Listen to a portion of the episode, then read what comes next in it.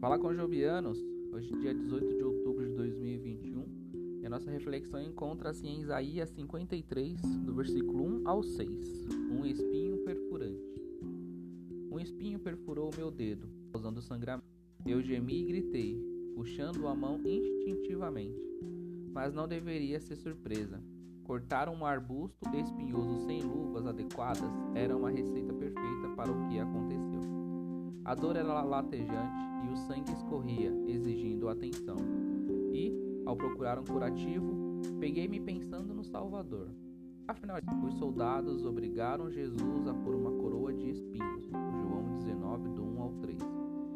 Se um espinho doeu tanto, eu imaginava a agonia infligida por uma coroa cheia de espinhos.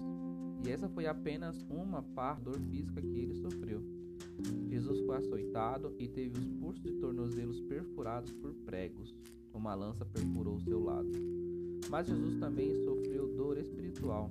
Foi ferido, sofreu o castigo para que fôssemos restaurados. A restauração a qual Isaías se refere é outra forma de deixou ser ferido pela lança, pregos e por uma coroa de espinhos. Nos conceder a paz espiritual com Deus. Seu sacrifício sua prontidão em morrer por nós possibilitou o nosso relacionamento com o Pai, e a Bíblia diz que Ele o fez por nós, por você e por mim. Para refletir e orar. Pai, não imagino a dor que o teu filho sofreu para perdoar o meu pecado. Agradeço-te por teres enviado Jesus para ser transpassado pelos meus pecados, a fim de que eu pudesse ter um relacionamento contigo. Jesus deixou ser ferido pela lança, pregos e para que fôssemos reconciliados com Deus. Fiquem com Deus e até a próxima.